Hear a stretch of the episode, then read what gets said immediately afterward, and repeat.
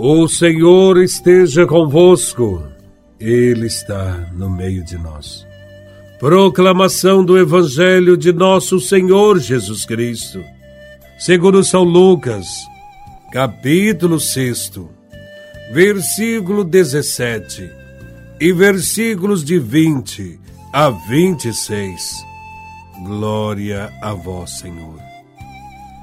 Naquele tempo, Jesus desceu da montanha com os discípulos e parou no lugar plano. Ali estavam muitos dos seus discípulos e grande multidão de gente de toda a Judéia e de Jerusalém, do litoral de Tiro e Sidônia. E levantando os olhos para os seus discípulos, disse: Bem-aventurados vós, os pobres, porque vosso é o reino de Deus.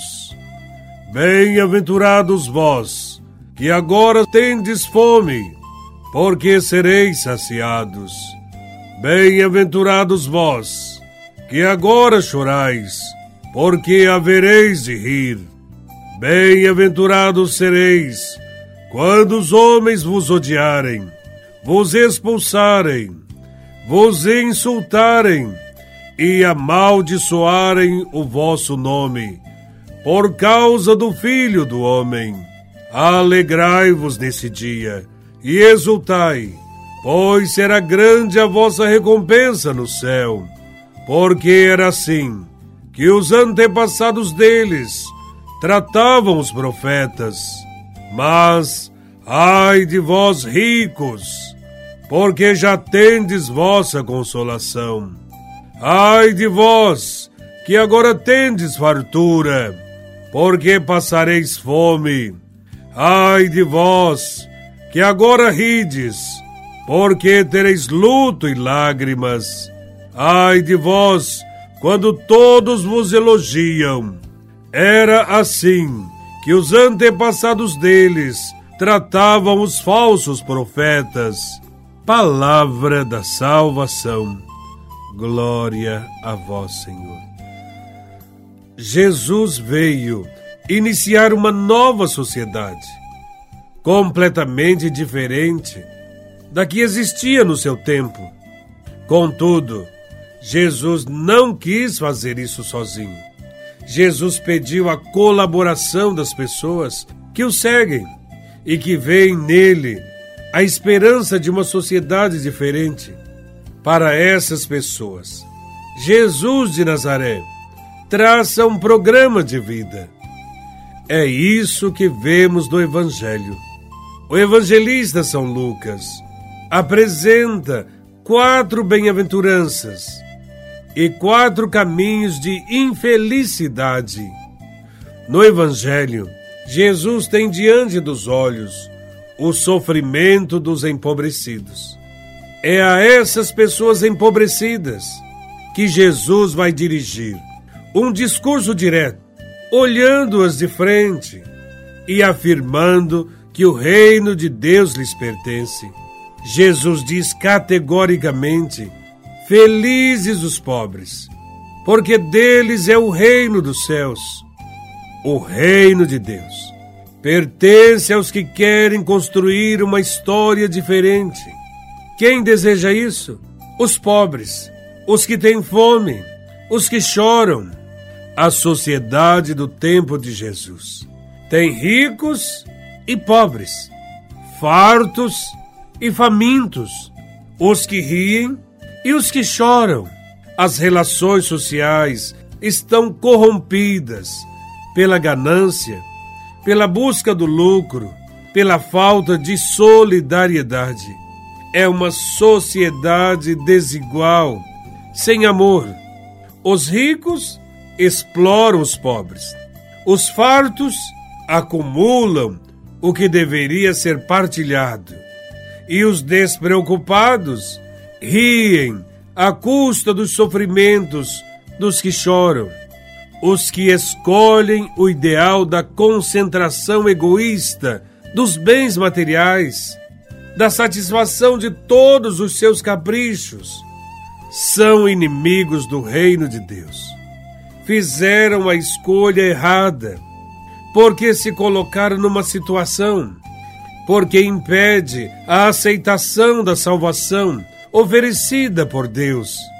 Quando Jesus fala do seu reino, sua proposta se choca com os interesses dos grandes, tão acostumados a levar vantagens em tudo, assim como Jesus sofreu rejeição e também ódio por parte dos que não querem mudança nenhuma na sociedade. Também os discípulos de Jesus de Nazaré serão odiados, expulsos, insultados, amaldiçoados. Jesus, porém, os consola dizendo que é assim que tratam os profetas, mas que haverá uma recompensa no céu. A realidade social em que nós vivemos hoje não é diferente nem melhor que a situação do povo no tempo de Jesus. Mais do que nunca.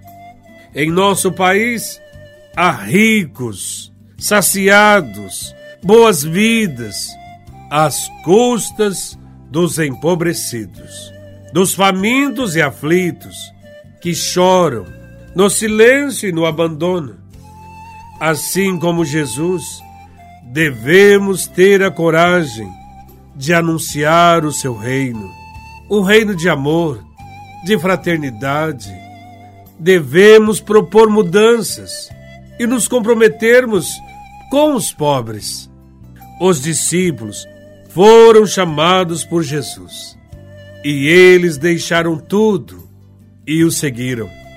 Eles tiveram a coragem de abandonar tudo para seguir o Mestre de Nazaré renunciaram à posse dos bens desse mundo, escolheram privilegiar os pobres. São bem-aventurados, porque entenderam que a vida do homem não depende dos bens que ele possui. Eles se recusam a adorar o Deus dinheiro. Entenderam que os bens materiais devem ser partilhados entre os irmãos Desta maneira, o reino de Deus acontece. Ainda que aos olhos dos homens possamos parecer fracassados, devemos nos considerar felizes, porque todo bem praticado, todo amor espalhado, toda paz construída permanecerão para sempre. O Evangelho nos mostra, portanto, o caminho dos felizes e o caminho dos infelizes.